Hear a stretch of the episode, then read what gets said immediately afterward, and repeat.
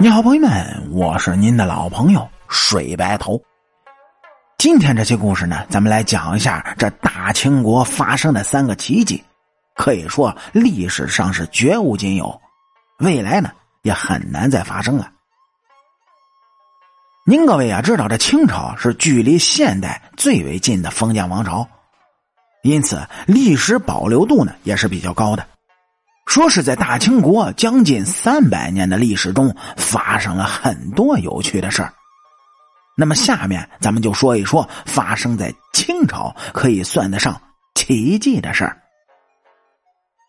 第一，大清国的兴起最早可以追溯到努尔哈赤时代，在明末的时候呢，女真的部落比较零散，而努尔哈赤统一了女真部落，建立了一座城市。这座城市呢，位于现在的抚顺市郊区。努尔哈赤在那里苦心经营，最后不断壮大。明朝呢，逐渐衰落之后，努尔哈赤是趁机造反，最后统一了中国。努尔哈赤的发迹可以说源于抚顺市。然而，三百多年之后，努尔哈赤的子孙大清国最后一代皇帝溥仪。也和抚顺市有着很大的联系。溥仪再次被日本人推上了皇帝的宝座之后，没多久啊就被苏联军队抓获了。直到中国解放之后呢，溥仪才最终回了国，但是最后呢也被政府关押在了抚顺市。说这大清国的开端和结局啊，都和一个地方有关系，而祖先发迹的地方，子孙呢？要到那里去偿还，有那么一点天道轮回的意味说很多时候的一浊一饮是皆有定数。努尔哈赤所创建的大清王朝呢，起源抚顺，也结束于抚顺。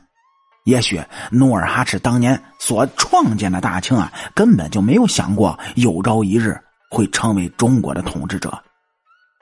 虽然说当时呢和大明打过很多的胜仗，但是大多数时候努尔哈赤都是掠夺为主，从来都没有想过将这个地方占为己有。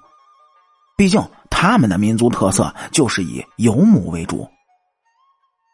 虽然后来也跟汉族开始学习了种田等等的技术，可很多事情并非是一朝一夕就可以利用上的。所以，努尔哈赤虽然在辽东这声势浩大，但是归根结底还是对自己啊没有足够的信心。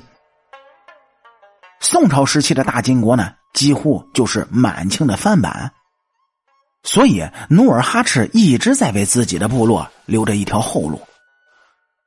说很多人可能从电视剧或者说电影当中看到过大清所谓的龙脉，还有宝藏等等的消息。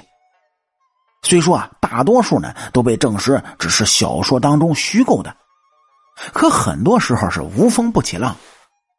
当这些事情被传得沸沸扬扬之后，也许其实就包含了某些的真相。那么说，抚顺这种地方，它真的有宝藏或者是龙脉吗？很显然，当时努尔哈赤啊，可能就误把煤矿当成了龙脉。毕竟地底下的煤矿看起来那是连绵不绝，而且努尔哈赤当时起兵之时啊，也是打着各种天命之子的旗号，所以才会有大清龙脉这么一说。等到大清结束了之后啊，溥仪因为种种的原因，最终流落到抚顺这个地方，也许呢是想让大清回归到最初的地方吧，所以才会选择回到这个地方。正是应了那句话：“天道好轮回，苍天饶过谁。”第二个奇迹，说这大清国的早期和晚期都是由皇太后扶持政权的。早期的皇太后是孝庄，晚期的是慈禧，俩人有很多相似之处，也有很大不同之处。大清国早期时呢，根基不稳。皇权面临着内忧外患，而小皇帝康熙八岁登基，还没有能力治理国家。这时的康熙的奶奶孝庄太皇太后是极力扶持，才稳住了局面。而孝庄对于少年的康熙啊，影响很大。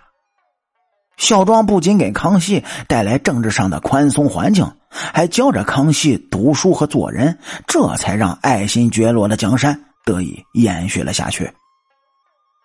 可以说，孝庄皇后大玉儿可不单单只是将康熙教导成才这么简单，就连当时满清能入关这件事儿，也跟他是息息相关的。如果不是顺治成为皇帝，当时大清的多尔衮就会跟多铎拼个两败俱伤。那么大清呢，还有没有实力统一中原？那也可以说是另外一回事了。但是，却也正是因为顺治成为了大清的皇帝，从而让多尔衮和多铎同仇敌忾，一起把怒火就泼到了当时的大明王朝，同时啊，也造就成了。大清王朝，说大玉儿的一生呢，跟多尔衮纠结不清，但是却一直以顺治的利益为先。也许当时的大玉儿一生都没有喜欢过多尔衮，只是在利用多尔衮来巩固顺治的江山而已，并且大玉儿看似权势滔天，可实际上大玉儿的一生几乎没有过多逾越朝政的大权。也正是这样的态度。使整个大清就走向了繁荣昌盛的局面。那么，咱们说完了开国的女人，还要对比一下这亡国的女人。